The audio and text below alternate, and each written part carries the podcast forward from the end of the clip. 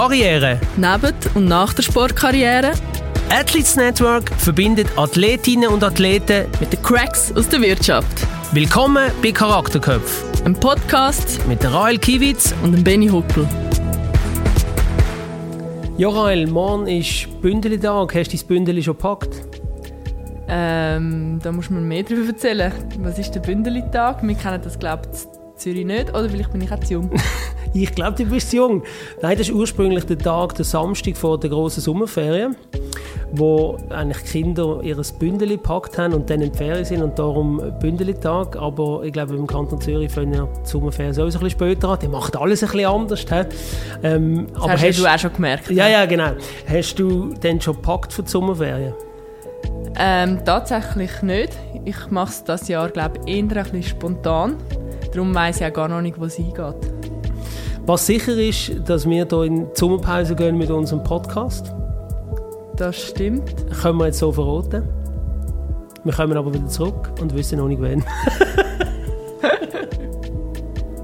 also das genaue Datum wissen wir einfach noch nicht. Wir kommen ganz sicher zurück mit unserem Athletes Network Charakterköpf Podcast. Nach der Sommerpause das genaue Datum werdet ihr aber erfahren. In dem Fall viel Spaß mit unserem heutigen und letzten Gast von dieser Saison. Unser heutiger Gast führt das Leben, wo ich mir im Alter von 16, 17 Jahren auch gewünscht hätte. Schon mit 15 Jahren hat er erste Erfolg als Snowboarder dürfen feiern. Heute ist er ein gestandener Profi-Snowboarder, Unternehmer und natürlich auch Ambassador vom Athletes Network. Herzlich willkommen, Dave Hablützel. Danke vielmals, Benny. Hallo zusammen. Hallo Dave, auch recht herzliches Heu von meiner Seite.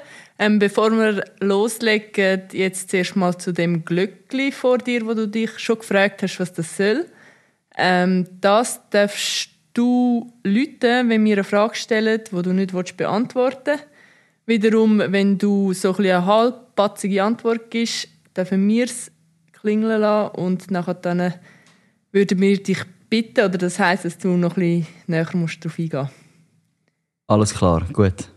Jetzt hauen wir mal die erste Frage raus und, und wenn wir schauen, ob das schon eine Glöckli-Frage ist. Oder?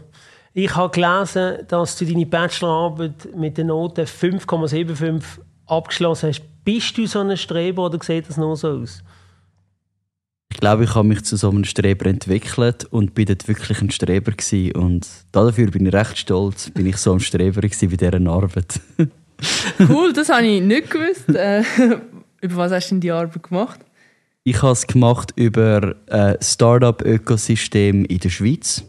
So, und ich habe es ein bisschen auf die verschiedenen Perspektiven beleuchtet. Unternehmer, Startup-Founder, aber auch Investoren. Und habe dort so ein daraus raus, raus geforscht oder probiert herauszuforschen, was eben die beste, die beste Zusammenarbeit ist. Mega interessant. Ähm, vielleicht zum, zum Anfang würde es cool finden, wenn du vielleicht dir so ein bisschen ganzheitlich würdest vorstellen. Man weiß, du bist Profi-Snowboard, man weiß, du bist Unternehmer oder vielleicht wissen es eben auch nicht alle, die zuhören. Kannst du vielleicht zu diesen zwei Sachen und eben auch zu deiner, zu deiner Bachelorarbeit etwas sagen? Oder wer ist der Dave auch noch außerhalb vom Profisport und vom beruflichen Leben?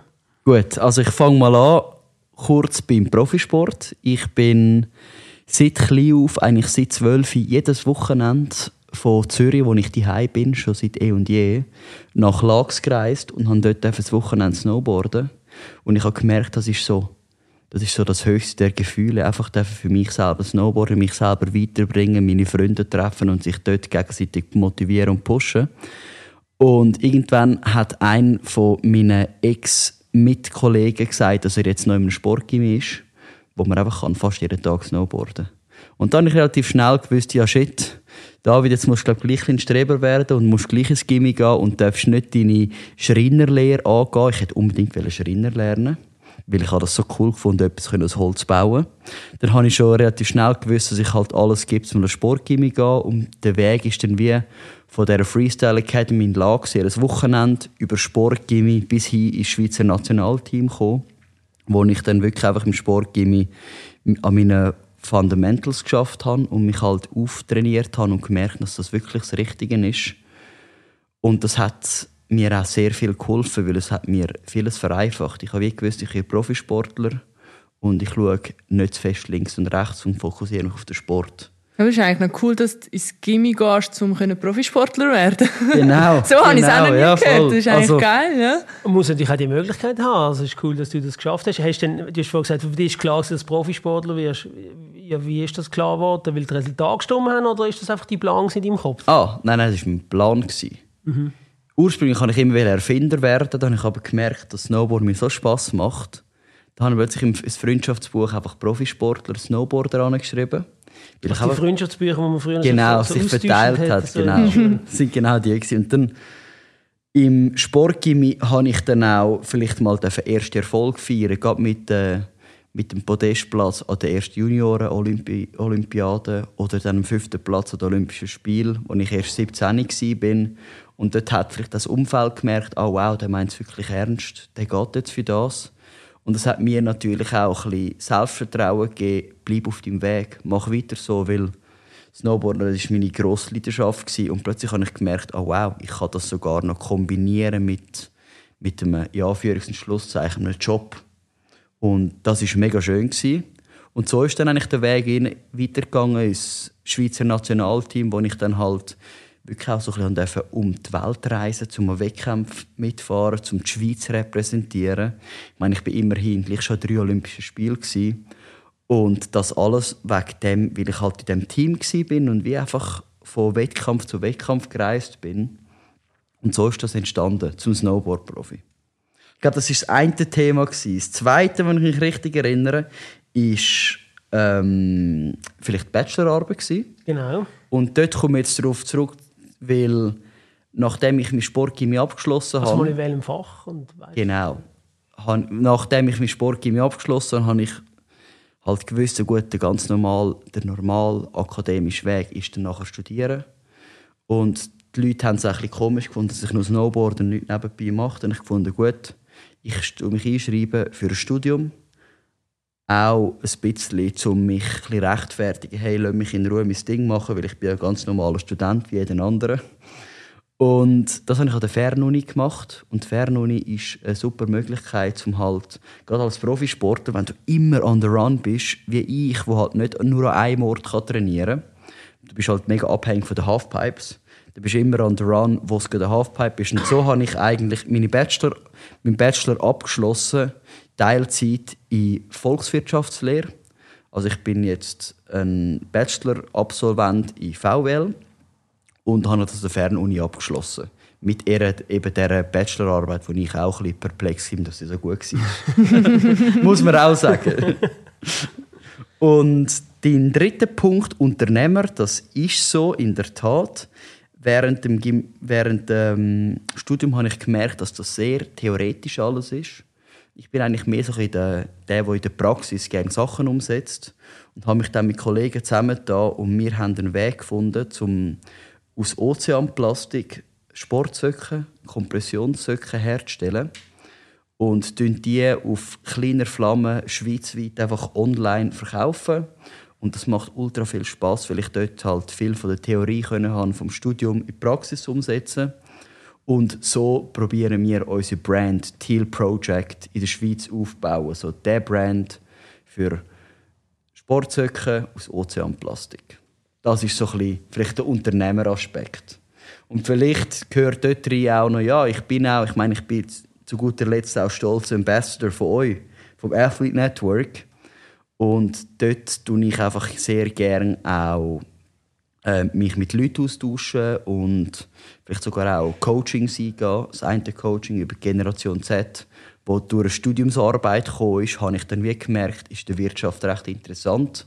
Und jetzt wird das Coaching auch dort hier und, hier und da mal angeboten, im Sinne von, wie kann man besser mit den Leuten aus meiner Generation kommunizieren. Wenn man so wie du, Benny, aus den älteren Generationen Hey, ist. jetzt, jetzt, jetzt, bist du Kommst du ein sympathisch Kompliment gewesen. über, du? wir Du bist Leute, weil Dave. mit uns kann man nicht so gut kommunizieren, weil wir halt ja, tagtäglich am Telefon sind. Wir haben so eine kurze Aufmerksamkeitsspanne. Und dort tue ich einfach ein bisschen Einblick vom Sport geben, aber auch von den Fakten, die ich halt durch die Studiumsarbeit gelernt habe. Das Ah, jetzt musst du mal die Frage stellen. Schnaufen, genau, Schnaufen. schnaufen, ja. Ja, ähm, mega viel machst du eigentlich schon parallel während deiner jungen Jahre, so alt bist du ja noch nicht. Wie bringst du das alles unter einen Hut? Ähm, ja, gut, mich gut organisieren und da bin ich noch lange noch nicht an dem Punkt, wo ich gerne sein würde. Ich kann mich noch immer verzetteln und ich glaube, das ist auch so der Punkt von unserer Generation, Generation Z. Wir verzetteln uns immer ein Wie geht man denn mit denen um? bisschen. Und, Das ist die gute Frage. und ich habe ganz klar gemerkt, ich muss mich einfach voll fokussieren. Und ich habe jetzt so ein bisschen meine paar Steckenpferde gefunden, die mir wirklich wichtig sind. Ich meine, Studium war ein grosser Punkt. Gewesen. Habe ich jetzt aber abgeschlossen. Jetzt darf ich auch mal durchschnaufen und mit, dem, mit der Energie, die ich jetzt übrig habe, wieder mehr in den Profisport gehen. Weil ähm, der Profisport steht über allem. Also das ist ganz klar. Und Nachdem jetzt du nicht die- Erfinder geworden bist. Genau, die, genau, die, genau. Weil ich es nicht geschafft habe zum Erfinder, der das neue iPhone erfindet, Genau, jetzt will ich aber... Jetzt muss ich zurück zum Profisport. Genau, jetzt muss ich aber reingrätschen. Ähm, du hast gesagt, oder, ich, ältere Generation, die jüngere Generation, das ist alles okay. Aber profisportmäßig kommst ja du langsam auch in ein Alter, wo man noch nicht so genau weiß, wie, wie lange das noch weitergeht. Was sind denn dort deine Pläne? Ist, hast du, immer, du hast immer den Olympiazyklus eigentlich für dich so, äh, also, so als, als Perspektive, wie lange du noch Profi sein willst? Oder hast du größere Ziele? Du hast ja auch schon viele Verletzungen gehabt. Was kannst du uns da erzählen, wie lange du noch die Hauptfokus auf den Profisport hast? Benni, das ist so eine Frage. Es wäre jetzt viel zu einfach, um einfach das Glöckchen zu klingeln. Mache ich aber bewusst nicht, weil jedes Mal, wenn ich das jemand anderem erzähle, erzähle ich es mir selber wieder. Das ist eine Frage, die man als Sportler natürlich nicht gerne beantwortet. Was machst du nach dem Sport, wenn es nicht mehr geht? Das Das, kennen ihr beide sicher gut. Aber ich habe die Frage, ich habe ja nicht gefragt, Du hast sie nicht du so nachher gemacht gefragt. sondern ich habe gefragt, wie lange du noch vorhast, die Profisport zu machen. Ich rechne wie viele andere Sportler in- Olympiazyklen. Der nächste Olympiazyklus geht noch drei Jahre, wenn ich richtig rechne. Ich habe mich jetzt für mich selber entschieden, um drei Jahre voll wirklich Hauptfokus Sport zu legen. Ich habe aber auch gerade in der Vergangenheit durch Verletzungen oder Zeit, wo du nicht in der Halfpipe oder mit dem Team beschäftigt bist, einfach deine Figuren zu machen im Schnee, gemerkt, dass es noch viele andere Sachen gibt, die mich eben auch sehr interessieren. Und das ist noch schön, weil es gibt wie plötzlich ein bisschen Gelassenheit, weil man weiß, wenn das Kapitel Sport eines Tages fertig ist, dann kommt das nächste Kapitel und das kannst du dir ebenso schön gestalten wie der Sport, weil der Sport ist, wir drei kennen es, das ist so das Schönste der Gefühle, wenn es eben läuft. Und ich bin recht zuversichtlich, dass ich nachher etwas Gutes finden werde, wo, mir ebenso, wo mich ebenso aufblühen lässt wie der Sport. Ich habe mir jetzt aber auch einfach nochmal die drei Jahre gönnt, wo ich sage, der Hauptfokus liegt im Sport. Weil ich weiß, es ist noch einiges mehr möglich jetzt von meiner ähm, persönlichen Verfassung. Und ich möchte einfach das Kapitel richtig schön beenden. Ich kann mir aber auch gut vorstellen, dass wenn sie drei Jahre immer noch so gut läuft, wie sie jetzt wieder am Aufsteigen ist, wieso soll ich dann aufhören? Dann machst du einfach weiter, weiter, weiter. Und ich merke auch halt, gerade mit den, mit den Jahren, wo du älter wirst, die Erfahrung ist da, was sehr viel bringt und das kann dich viel weiterbringen an den Wettkämpfen, wie einfach nur der, der jugendliche Trieb und die, die, die, eben die Rastlosigkeit, die man amigs als, als junge Jugendliche hat. Es bringt einem fast wie oder weiter die Erfahrung. Kannst du ein bisschen, Ja. kannst du ein bisschen ausführen, was die Erfahrung, also weißt du, was so spezifisch, was du jetzt merkst, was mit der Erfahrung einfacher oder besser geworden ist? mehr auf den Körper und aufs Gefühl allgemein hören, weil das, das will dir etwas sagen und nicht einfach überall wollen dabei sein, weil es jetzt gerade der Verband vorschlägt. Sondern So ein Wettkampf, oder? Nein, das ist ganz allgemein, das zieht sich eigentlich über das ganze Jahr. Ich weiß immer mehr, was ich wirklich brauche und was sich für mich nicht so lohnt, um dort dabei zu sein oder dort viel Zeit zu investieren. Also, weil du zu viel um die Ohren nachher einmal gehabt hast, aber nicht Genau. hast können Nein sagen so Genau. Und das ist zurück zu unserem Punkt Generation Z. Wir haben den FOMO-Effekt, das ist omnipräsent. Jeder hat den. Für die Gen X und die Eltern Fear of Missing Out. Genau. Die Angst, etwas zu verpassen, Genau. weil man so viele Möglichkeiten Genau, hat. ich könnte ein Ambassador von dem werden und ich lerne tagtäglich, um das ein bisschen ablecken. Und das ist etwas, was mit der Erfahrung viel einfacher fällt. Ich weiß jetzt, es macht keinen Sinn, am Abend nach dem Podcast noch schnell in die Trampolinhalle zu gehen, um noch ein bisschen Trampolin zu gumpen, wenn du schon übermüdet bist. Lieber tust dich schön regenerieren und dann für den nächsten Tag vorbereiten und gehst wirklich am Wesentlichen an so Sachen. Hast denn du auch gelernt anders? du bist ja etwa die mal verletzt gewesen. Hast du auch mit dem Alter so ein bisschen gelernt, anders mit den Verletzungen umzugehen? Oder merkst du auch, dass es wie abnimmt, weil du jetzt mehr auf deinen Körper los ist? Gute Frage. Ja, es ist tatsächlich so, dass die Verletzungen sind eigentlich oft gekommen, weil ich nicht, nicht, nicht ähm, nach meinem Bauchgefühl gehandelt habe ich kann aus dem Kopf etwas hervorbringen, rausdrücken und das war eben genau schlechter. Gewesen. Und gerade jetzt mit der Erfahrung habe ich auch, das würde ich zwar sagen, mehr, das ist zur Verletzung passiert, habe ich gemerkt, so, nur wenn du dich gut fühlst, machst du die Tricks. Weil es ist halt nicht wie eine Joggingrunde am Nachmittag, wo nicht, nicht viel passieren kann. Es ist halt, du bist in einer riesigen Halfpipe und du hast äh, keinen halben Meter, was so die, Ma die Marge ist, um mhm. schön, schön landen. Entweder landest eben dort drin oder oben drauf oder unten im Flat. Und ich habe gemerkt, ich gehe nur noch auf den Schnee, ich gehe nur nicht Halfpipe, die grossen Tricks machen, wenn ich voll fit bin. Ja.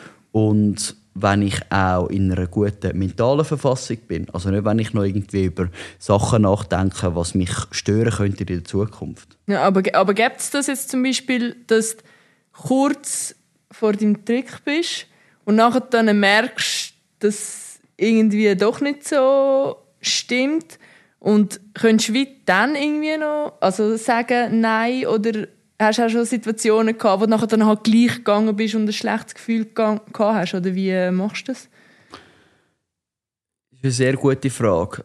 So der, der Moment vom Innendroppen in der Halfpipe, wenn du oben stehst, ja, ab dann musst du mir, oder? Der ist bei mir mega wichtig. Entschuldigung, was musst du? Der musst du voll, also wenn die Entscheidung... Der muss voll gehen, eben, dann genau. Ja nur 100%. Aber das Anfahren, mhm. dort mein es, es klingt mega komisch, aber meine, meine Challenge ist in der Anfahrt, am Start und in der Anfahrt ruhig sein, ohne dass nicht den Gedanken angehen oder äh, den Fokus auf Gedanken legen, weil wenn dort etwas reinkommt, dann kann es dich stören. Es ist mir schon passiert, dass ich gemerkt, ich bin reingefahren, es hat ein bisschen Gegenwind gehabt und das hat mich so aus dem Wind gebracht, realistisch von der Physik her, hat mich das nicht gross behindert.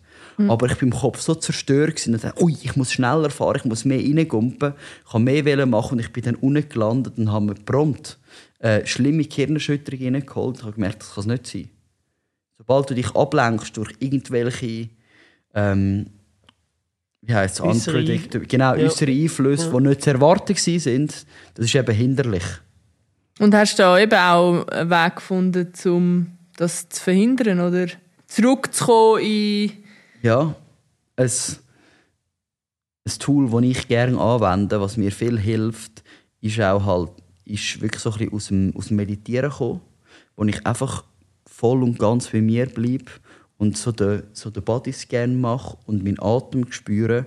Und erst wenn ich meinen Atem spüre, dann habe ich einen Anker und dann kann ich gelassen in die Halfpipe fahren, ohne dass ich schon ans Nächste denke und nur halb bei der Sache bin. Hm. Und wie viel vor dem du aus dem Starthäuschen rausfährst, fährt das an, die äh, Meditation, also der Bodyscan-Prozess?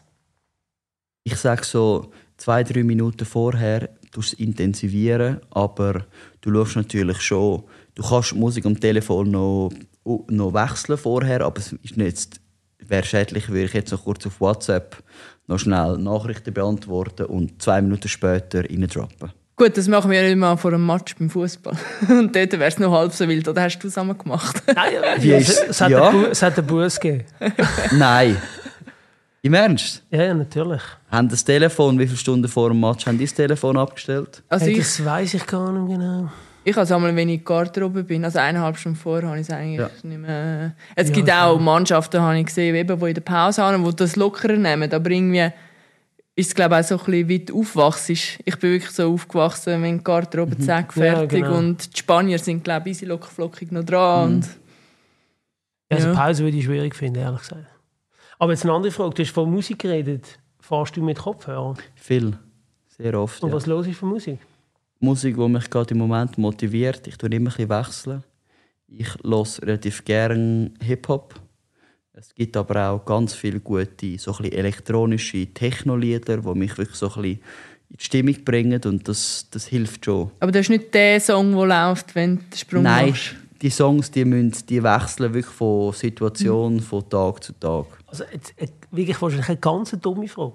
Aber fahrst du in dem Fall mit deinem Handy? Ja. Also das habe ich noch, hast du mal das Handy Das habe ich hast du mal nie- dabei gehabt in der Hose? Das haben wir auch noch nie überlegt. Das ist noch geil. Ja, ich fahre mit dem Telefon. Und machen das alle Profi-Snowboarder so? Viele. Die meisten, ja. Also das ist Usus eigentlich? Das, Ja, das ist schon so. fast. Nein, es gibt, es gibt schon ein paar. Es gibt auch bei mir Tage, wo ich ohne Handy, ohne Musik fahre. Und das tut mir auch noch gut, weil dann hört man wirklich alles ganz genau bei der Pipe. Und ist fast noch mehr bei sich, aber die Musik ist halt recht motivierend. Das braucht es schon. Und gefährlich ist es nicht. Hast, also, weißt du irgendwie von einer Geschichte, dass sich irgendein, ich weiß auch nicht, äh, ein Athlet oder eine Athletin verletzt hat, weil sie aufs Handy geht, ist keine Ahnung. Also, was gefährlich wird, ich habe von Samsung so Earpods mit Noise Cancelling. Mit dieser Noise Cancelling Funktion kannst du nicht fahren. Hörst du nichts? Das ist, das ist gefährlich, weil das Gehör ist ja gleich auch bei sie zum Orientierungssinn macht so etwas. Andererseits ist es auch wichtig, um sein eigenes Geräusch zu hören. Ich mir vorstellen, die Musik ist nur entscheidend am Start, bevor du reinfährst. Sobald du reinfährst, gehst du in den, in den Kampfgeist Aber du weißt gar nicht, was für und du Musik hörst gar nicht, was kommt. Ja. Ja. Einzige, was du hörst, ist, wenn die Musik abstellt oder wenn dir jemand anruft. Darum immer Flugmodus drin, nicht stören, lass mich in Ruhe, weil das, ist, kann der sehr, Luft. das kann Also sehr bei den, schädlich sein. nächsten, bei den nächsten äh, Events von Dave läuten wir ihm an, oder? Ja Nein, gut, dann, gut dann, dann habe ich den Flugmodus das safe drin. nicht. Okay. Ähm, was mich noch wundern äh, wie ist so dein mentaler Zustand jetzt im Training und nachher dann im Wettkampf? Geht da viel anders im Kopf ab? Bist du viel angespannter oder wie kann ich mir das vorstellen? Weil den Sprung machst du ja, übst du wahrscheinlich 100'000 Mal. Und nachher im Wettkampf ist es ja gleich etwas anderes. Aber Eigentlich ist es gleich der Gleichsprung.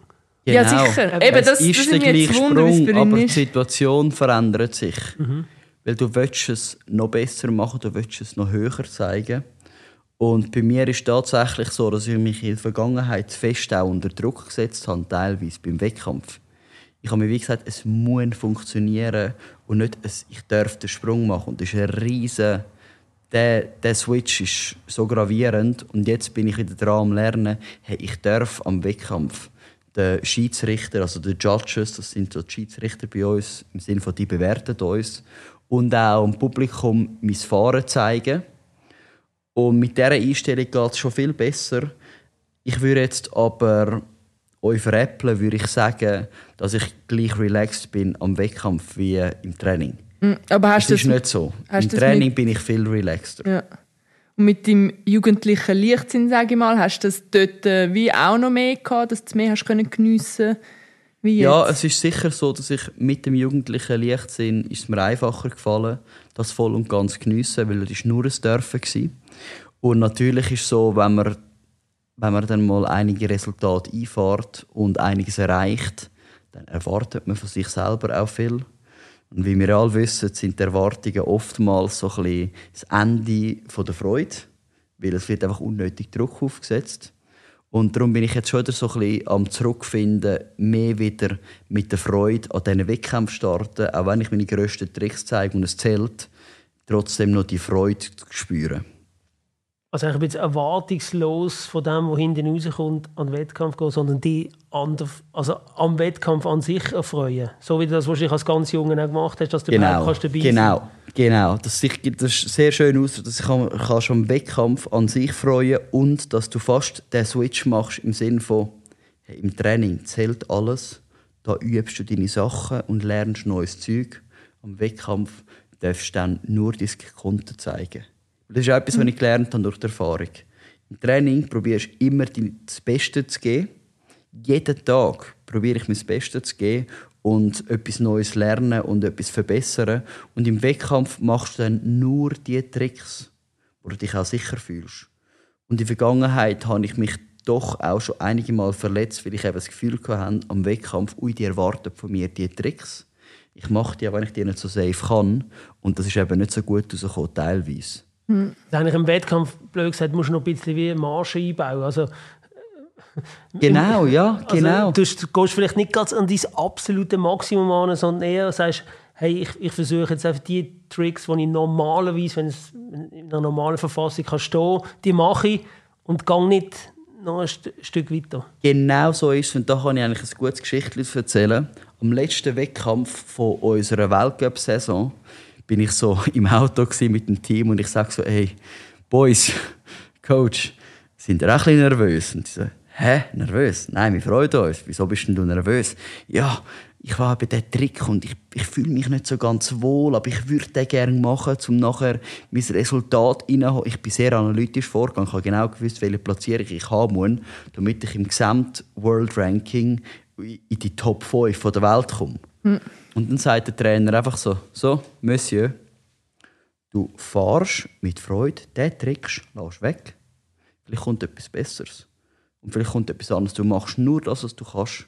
Dann bin ich dort gewesen. Ich denke so, ah was, den Trick mache ich nicht. Ja gut, ich vertraue jetzt ihm einfach einmal. Das war einfach so mein Urvertrauen. Ich habe den Trick. Nein, ich habe es voll akzeptiert und ich habe plötzlich so eine Freude gehabt, so eine Energie gehabt. Ich habe meine Tricks gemacht, wenn ich super kann, habe einen Lauf zusammengestellt, wo ich Tricks all schon können habe, aber den Lauf noch nie so zusammengesetzt habe. Und am Schluss bin ich glaube einfach fünfter Platz geworden und mit dem in der Gesamt World Ranking fünfter Platz mhm. auf der Welt. Und ich denke einfach so, wow, das ist der geilste Event gewesen. Ich habe mein Resultat ähm, können also abrufen und die letzten drei vier Stunden sind ultra ultra spaßig gewesen. und das ist für mich so eine Realisation gewesen, wie du sagst, lieber die Marge ein bisschen oder ein bisschen Marge reinbauen, ähm, nicht die schwierigsten Tricks zu machen und dann hast du so viel mehr Energie mit deiner Lebensfreude von den Sachen, die du kannst. Bist du wie auch ein bisschen erleichtert gewesen, dass das von außen gekommen ist? Dass dir ja, gesagt worden ist, hey, du musst im Fall nicht? Genau, das hat mir sehr viel gebracht. Ich hat mir, hat mir wie jemand so einen Reality-Check Check, ähm, Reality Check gemacht im Sinne von, hey, du musst im Fall nicht, du darfst und den Trick musst du nicht machen. Und ich so, oh wow, stimmt. David, kannst du ganz lieb mit dir selber umgehen und es kommt noch besser. Und das war für mich auch so ein eine Realisation gewesen, Geh ein bisschen lieber mit mhm. dir selber um. Du dir weniger Druck aufbauen und genieße es mehr. Was du machst, ist schon immer dein Traum gewesen und du lebst deinen Traum. Also, du uns wertschätzen und dann kommt es gut.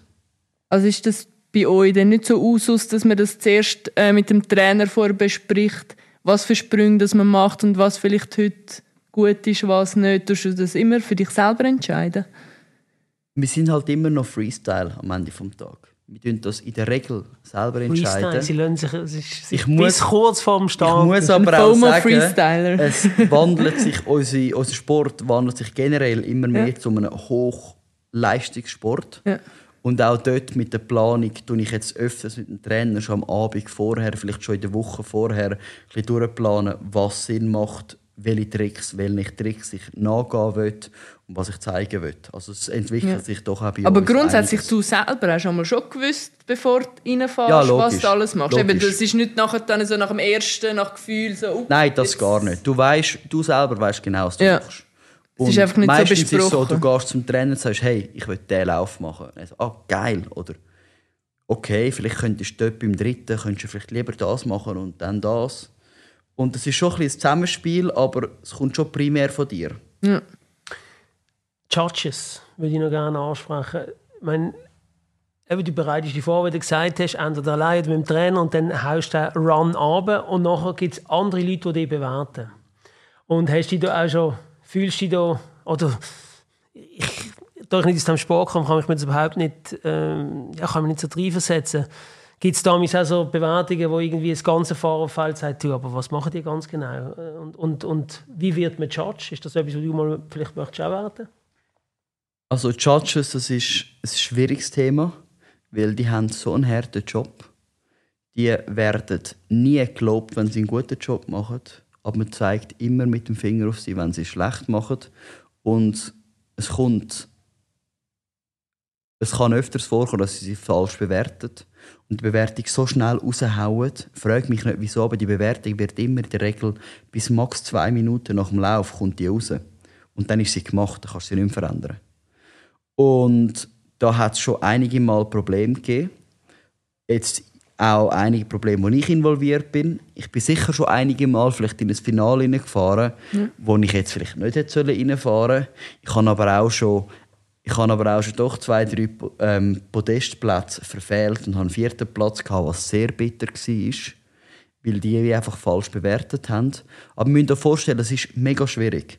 Die müssen das in Echtzeit bewerten und da kann es mal passieren, dass sie mal einen Grab, also wie du das Brett hebst, dass sie das nicht sehen oder meinen, du hebst und du hebst gar nicht. Ich mir vorstellen, an den Olympischen Spielen ist das sogar passiert. Haben sie gemeint, der hebt, hat man nachher in der Slow-Mo gesehen, dass der einfach seine Knie gehabt hat und nicht das Brett. Mhm. Er war aber nachher auf dem Podest, gewesen, hat einen abgehauen, der auf dem Podest hätte sollen sein und ist jetzt, hat jetzt eine Olympiamedaille, was eigentlich unfair ist. Aber was zeigt das mir? Es, ist halt, es sind halt Menschen, die Menschen bewerten. Zeigt, dass auch dieser Sport einen Wahr braucht. ja, ja genau, bewerten die, also schauen die, die Pipe drauf oder, oder das äh, Fernsehbild an? Die schauen das Fernsehbild an, das näher ist. Mhm. Also, oder ein anderes Fernsehbild. Aber halt kein wieder ohne Replay oder so, sondern Doch, einfach... jetzt können sie Replays ah, machen, oh, zum ja. So wie die Schiedsrichter. Jetzt können sie Replays Eben, dann sollte das ja jetzt eigentlich nicht mehr passieren. Es sollte nicht mehr passieren, aber es kann noch passieren. Und es ist natürlich, ich meine, Style bei uns ist individuell bewertbar.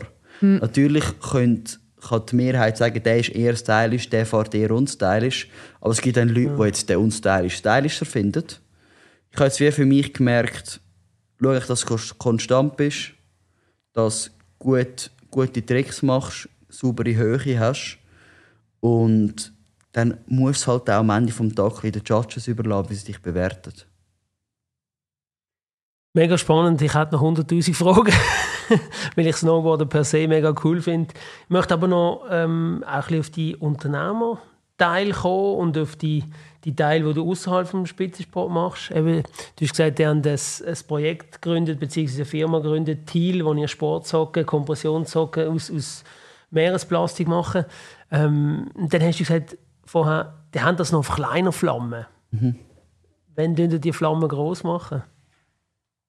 Ich merke, im, ja, im, im Unternehmen ist es im Sport. Du kriegst raus, was du reingibst. Und ja, das schmerzt mich jetzt, das müssen sagen, aber mein, Haupt, mein Hauptfokus liegt auf dem Sport. Und würde ich jetzt von heute auf morgen keinen Weg mehr finden, um Sport zu machen, würde ich die ganze Energie ins Unternehmen investieren. Es ist aber so, dass wir ein gutes Team haben und wenn wir dort noch ein bisschen mehr Manpower reinbringen, auch mit Angestellten, dann können wir das im besten Fall schweizweit skalieren. Aber es ist auch so, dass der Hauptfokus eben, wie gesagt, am Sport liegt und ich mit dem ultra wertvolle Erfahrungen mache, aber nicht von heute auf morgen bereit wäre, um alles dort reinzugeben. Ja, erzähl mal, wie, sind die denn dort äh, aufgestellt? Ist das mit auch anderen Spitzensportlern oder Snowboardern zusammen gegründet oder wie? Nein, sind wir sind, wir sind eigentlich verschiedene Persönlichkeiten. Wir haben einen Produktentwickler, der halt schon früher ein Sportprodukt entwickelt hat. Ja. Und er macht das ganze Backend mit den Designs. Er ist sehr kreativ und hat, sehr, hat halt Designing Skills. Er macht das Backend mit Designs, mit Produktion etc. Und ich bin halt einfach so der, der User Case. Ich bin halt der Sportler. Ich habe aufgrund von meinen Knieoperationen trage ich immer Kompressionssöcke. Ja. Außer heute, Flugzeug. das sieht man nicht. Ja, he heute, heute weil, weil heute, heute so ein heißer Sommertag ist und ich denke, laufe ich barfuß umeinander, genau. Und ich habe halt den Mehrwert gesehen, wenn ich Kompressionssöcke anziehe beim Fliegen, beim Snowboarden, Skisöcken, das gibt einfach einen Benefit mit der Regeneration, es geht alles schneller. Und man fühlt sich eben nicht so müde. Und ich bin auch der User Case, was dann letztes Endes auch noch an die Leute bringt, weil ich halt doch ein doch ein gewisses Netzwerk haben, gerade in den Sportlerkreis, wo das halt von, von Interesse sein kann.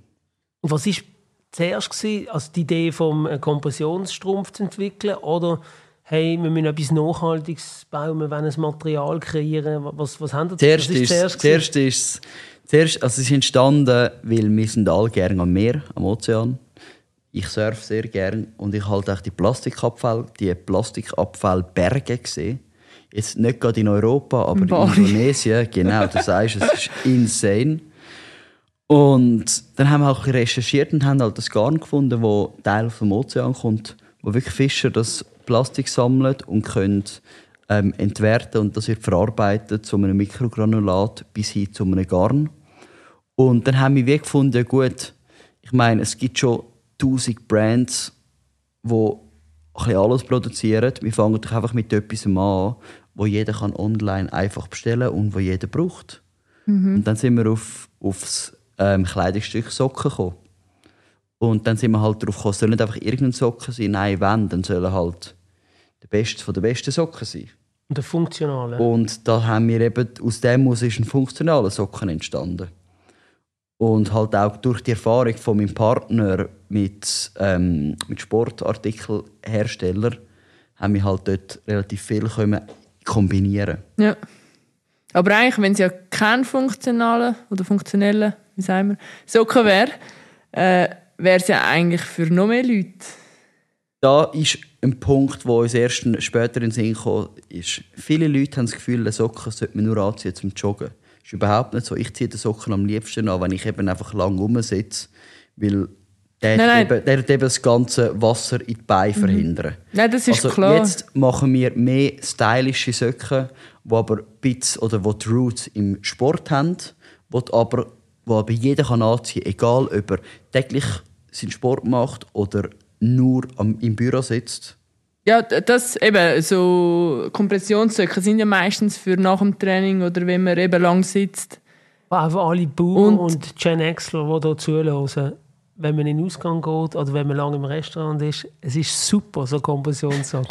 Danke Eben, vielmals. eben es ist, Ja, weil- weil- d- das meine ich, das Gen X kennt es vielleicht noch nicht so. Ja. eben, es ist Also mehr so kenn's. die Message, wo äh, Gen halt, Z meine ich, ja. weil so der Normalbürger, der jetzt nichts mit Sport zu tun hat, denkt ja nicht so darüber nach, oh, geil, Kompressionssocken beim Sitzen wären jetzt noch gut, weil es ist ja wirklich eigentlich etwas, was man durch den Sport erst kennenlernt, auch wenn man es für nachher braucht. Genau, ja. Das, eben, das kennen die sicher, aber im Flugzeug haben die wenigsten so Kompressions. Eben nur Sportler, weil es nur so, ja. Sportler so mit denen aufwachsen halt. Das ist mehr das. Also ich fliege immer ja, mit Kompressionssocken, wenn ich lang fliege. Ja, nein, definitiv. Also ich habe auch die Erfahrung gemacht, es hilft extrem. Oder auch wenn man eben zum Beispiel irgendwie in einem Restaurant geht, essen, lang sitzt, vielleicht äh, ein bisschen etwas isst, vielleicht ein Glas Wein trinkt, dann schwellen also die Füße ein bisschen an und so. Nein, es hilft extrem.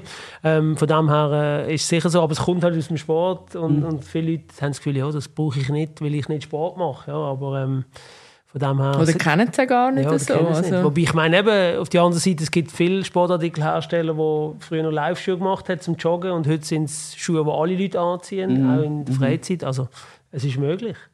Also das heisst, um nochmal den Bogen zu spannen, wenn du die Spitzensport ein bisschen weniger professionell oder fokussiert ausübst, kann es sein, dass du dort viel mehr Energie reingibst. Genau, ja. Das ist, das ist schon eine von meinen Absichten, dass wenn eben der, wenn, wenn der Spitzensportler zurückgeht, tue ich dort noch mehr investieren. Jetzt vielleicht nochmal auch nochmal zurückkommen auf das, es sind, sind, keine, sind keine Spitzensportler, die dort sind. Wieso machst du das nicht jetzt schon parallel? Oder blöd gesagt, die, die Produktentwickler, die du dort hast, die könnten das ja parallel machen. Und auch deine Bekanntheit, die du jetzt während dem Sport hast, auch noch nutzen während dieser Zeit, wo du auch noch Sportler bist. Weißt du, wo ich will? Ist ein guter Punkt. Es ist so, dass wir halt wirklich ein klares Bild zuerst haben müssen, wo wir hinwollen. Und für mich steht das Bild schon. Bei den Partnern ist es noch nicht so ganz klar und da müssen wir uns zuerst noch finden, weil wir, müssen, wir wollen alle am gleichen Strang ziehen und nicht auf zu viele verschiedene Richtungen gehen, bevor wir uns wirklich auf eins fokussiert haben. wo willst denn du hin? Kannst du das uns jetzt da schon Ja, also mitteilen? meine Vision ist schon, dass eines Tages, egal in welchen Sportladen du reinlaufst, du siehst, neben all diesen top, top Running-Schuhen einfach unsere Socken. Weil man gibt so viel Geld aus für jetzt das, der Running-Schuh und der Running-Schuh. Man überlegt sich aber nicht, dass vielleicht der Socken auch enorm wichtig ist für den Halt im Schuh. Und das ist meine Vorstellung, dass die halt an jedem Ecke sind und dass jeder Läufer, egal ob Amateur oder Profiathlet, mit so einem, mit so einem Söcken rumläuft oder mit so einem Söcken Golf spielt oder Tennis spielt. Ja. Also jetzt kann ich eigentlich fragen, was du das Gefühl hast, wo du irgendwie fünf Jahre nach deinem Karriere Land ist. Land ist, die können wir irgendwie wie nicht mehr stellen, oder? Hast du trotzdem das Gefühl, das ist jetzt mal die Plan, aber es könnte ja ganz nebeneinander stehen, äh, verschlagen nach deinem Karrierenende, oder? Dass du sagst, okay, jetzt, jetzt tun sie so, wie wenn du mhm. würdest dich dann bei Thiel voll engagieren, oder? Dort würdest du das versuchen zu groß machen. Ja, es gibt noch etwas anderes, was mich sehr interessiert. Und das ist eben, dass ich schon sehr viel im Sport lernen jetzt über mich vor allem, auch über die eigene Einstellung, so bis hin zur mentalen Einstellung und auch zu den mentalen Fähigkeiten. Ich würde nicht sagen mentale Gesundheit, sondern mehr ist eine Fähigkeit, die man sich auch kann erarbeiten kann, um halt mental gesund zu sein. Und was mich sehr interessieren würde, wäre das auch eines Tages mal weitergehen an andere angehende Sportler oder sogar Leute in der, in der Kultur, in der Wirtschaft. Und das jetzt wieder zurück zu diesen, ja, zu so Speakings, Public Speakings oder Coachings.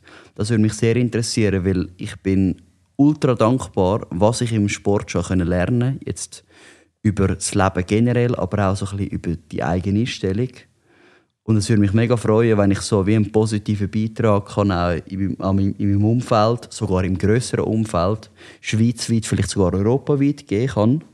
Und wer weiß, vielleicht eines Tages sogar ja, sagen wir mal, eines Tages einen TED-Talk halten kann. Das würde mich natürlich ultra fest freuen. Das ist sicher ein sehr gutes Ziel. Das Ziel habe ich auch ein bisschen. Nein, also das ist sicher etwas, was cool ist. Ähm, aber als Coach und so, also ich, ein bisschen ketzerische Frage. Mhm. Spitzensportler, die das Gefühl haben, sie können Coach machen, gibt es ja zwei, drei mhm. schon. Ähm, wo hast du das Gefühl, du kannst du etwas beitragen, was es jetzt noch nicht gibt auf dem Markt? Ich habe so gewisse Gamechanger-Momente, wo ich gelernt habe, dass eigentlich gar nicht um das Coach gegangen ist, was ich auf dem Schnee oder im Training gelernt habe, sondern Sachen, die ich mehr neben dem Sportleralltag gelernt habe, jetzt im mentalen Bereich, solche Ideen highlighten. Und ich bin überzeugt, dass das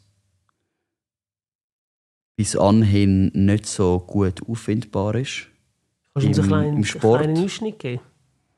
Ja, einfach zum Beispiel, wie man mit sich selber umgeht, wie fest man sich selber unter Druck setzt.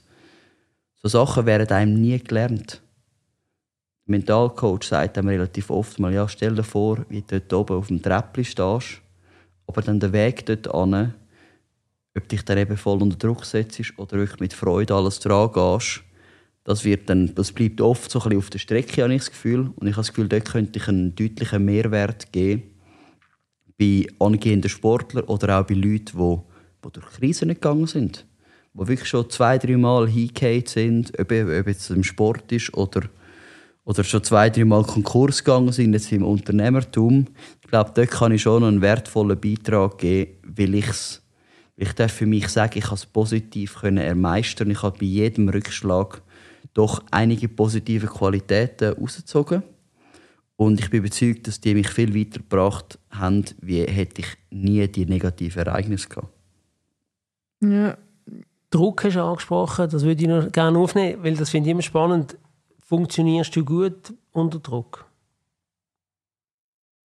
Ich funktioniere in der Regel besser unter Druck, ja. Hat mir jetzt extrem Stunden etwas anderes geantwortet, weil fast alle Sportler oder Spitzensportler, die ich kenne, funktionieren relativ gut unter Druck. Mhm. Stinkt es dir, dass der gut funktioniert unter Druck? Also blöd gesagt, wenn dich jemand anders vielleicht auch unter Druck setzt oder du dich selber und dann merkst, eigentlich hilft mir das, gibt dir das ein gutes Gefühl? Gar nicht gefragt. Kannst du die Frage nochmal wiederholen, bitte? Also wenn du dich selber unter Druck ja. setzt oder auch vielleicht von außen Druck mhm. auf dich kommt und du merkst, dass du dann eben unter diesem Druck gut funktionierst, mhm. durch das ja eigentlich denen, die dich unter Druck gesetzt haben, entweder du selber oder alle anderen, ja Recht gibst. Mhm.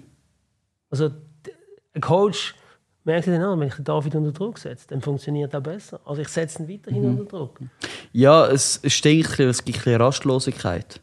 Man weiß, wenn man weiterkommen will, muss man sich unter Druck setzen. Es ist ein bisschen das. Eben genau. Es ist, das ist ja absolut das. Also du, du weißt, du musst immer irgendein Ziel haben und das ist auch das Härte. Du kannst nicht etwas nur aus der Freude machen. Nein, du musst das Endziel schon im Kopf haben, weil nur dann funktionierst. Und das ist glaube ich auch der Grund, wieso du neben viele Sachen auf der Strecke bleibst. Weil du wie findest, gut, was, was ist die Schwierigkeit daran, was ist das Ziel dabei, dann lasse ich es sein. Und mich stört es zum Teil, weil, vielleicht zum den Bogen schliessen oder den Kreis schliessen, das sind eben genau die Aktivitäten oder Aktionen oder Events, wo dir eben vielleicht in anderen Hinsichten sehr viel geben, wo du aber am Anfang nicht siehst. Also einfach mal ohne, ohne ein Ziel einfach einen Film schauen, zwei, drei Stunden lang, bringt dich vielleicht, vielleicht spirituell so viel weiter, aber du hast am Anfang gedacht, nein, ich habe keine Zeit, um den Film zu schauen, weil ich lerne ja nichts dabei. Und mir stinkt das zum Teil ein bisschen, dass du wie dir selber sagst, du funktionierst gut unter Druck und sobald du keinen Druck hast, dann musst du es nicht machen. Ich weiß schon, ein bisschen, was du meinst, ja. Ja. das, Also ich, ich habe jetzt einfach Das- das, und ich aufgehört. glaube, das, das haben wir Sportler und ich glaube, das ist auch etwas, wo, wo viele bei uns auch komisch finden. Also ich finde, es ist eine, ist eine, ist eine, hoch, ist eine sehr gute Eigenschaft, dass wenn, wenn dich jemand unter Druck setzt, dass du dir das so ein bisschen umpolst und eine Challenge daraus machst und sagst, gut, ich will es machen. Ich will es dieser Person zeigen. Und ich finde, es ist eine gute Qualität. Absolut. Aber Jetzt für. Leute, die das nicht haben, ja, erstens kann es sehr gefährlich werden, also körperlich, das kenne ich ja gut. Ja, aber auch, ich glaube auch mental kann es gefährlich werden. Dass du nie, dass du nie genug hast.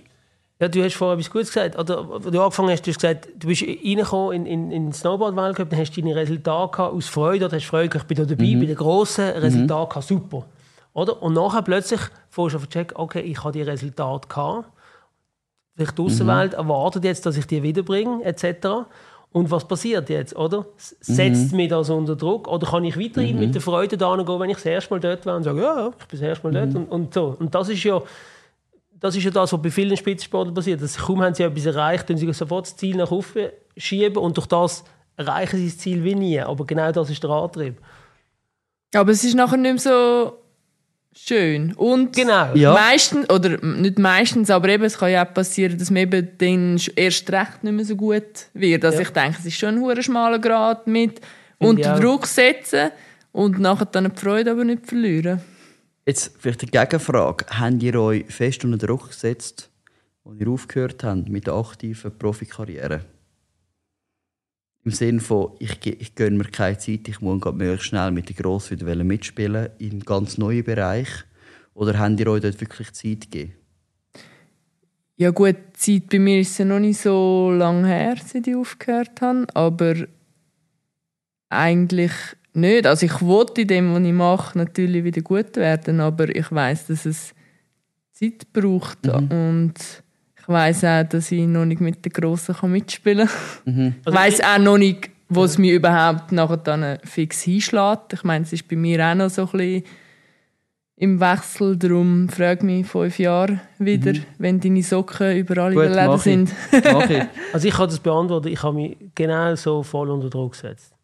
Total unnötigerweise. Jetzt im Nachhinein hätte ich viel länger müssen Pause machen Viel mehr einfach mal akzeptieren, dass jetzt das eine fertig ist und das andere auf mich zulassen. Ich habe gedacht, ja, ich werde Trainer und so und habe gerade wieder im Hamsterrädchen rumdrüllen und im Nachhinein totaler Fehler gesehen. Gut, eben Pause, das ist etwas, wo du dir kannst vielleicht erlauben oder leisten nachher und du. Aber jetzt zum Beispiel in meiner Karriere ist ja nicht irgendwie keine Wahl gewesen, mache ich jetzt Pausen und Ja, aber Pause ist jetzt nicht nur einfach nicht, also Pause war jetzt für mich nicht nur gewesen, einfach nicht arbeiten oder kein Erwerbseinkommen haben. Ich hätte können sagen, ja, ich mache jetzt, ich Schau mal da rein und dort rein und genau. so ein bisschen so. zwei Monate Praktikum Ja. dort und drei Monate dort. Das habe ich nicht gemacht, sondern ich habe Ja. das Gefühl, ich muss gerade wieder in dem, was ich mache, muss ich gerade wieder super erfolgreich sein, möglichst schnell. Ja.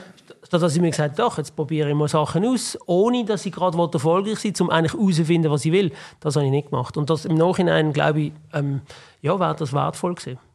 Ja, ähm, ich sehe gerade, die Zeit läuft uns ein bisschen davor, gell, Rahel? Ist das richtig? ist richtig. Ja. Ähm, Dave, dein Schlusswort, jetzt kannst du es raushauen. Aber es ist immer schwierig. Ich habe keinen einzigen Ankerpunkt. Was soll ich sagen? Was willst du der Welt noch mitteilen? Was muss die Welt noch wissen? Die Welt muss eigentlich nur wissen, dass ich jetzt glaube, nachdem ich fertig mit dem Podcast euch noch ein bisschen mehr ausfragen über eure Situationen, weil ich merke, uns Sportler verbinden doch einiges oder die, die eben so die Sportlereinstellung haben, um eben das Beste zu zeigen, das Beste abrufen. Und das ist für mich auch ultra interessant gewesen und ich glaube, ich bedanke mich und ich verabschiede mich mal von euch im Podcast. Aber ich hoffe, wir haben nachher gleich noch ein bisschen Zeit, um miteinander zu reden. Und ich habe gerade eine Idee, da du ja weiterhin unser Ambassador bleibst, gibt es vielleicht eine zweite Folge mit dir und dann können wir das Thema wieder aufnehmen, oder? Das, das wäre sehr cool. Dann machen wir wie Kapitel fertig und das nächste Kapitel beginnt hoffentlich im nächsten Podcast. Ja. In der zweiten Staffel. Danke vielmals, es war mega interessant. Gewesen. Wirklich cool, auch in die Snowboarder-Szene einen Mini-Einblick zu bekommen. Ist wahrscheinlich gewesen. Danke vielmals fürs Kommen. Danke für die coolen Fragen und eure Vorbereitungen.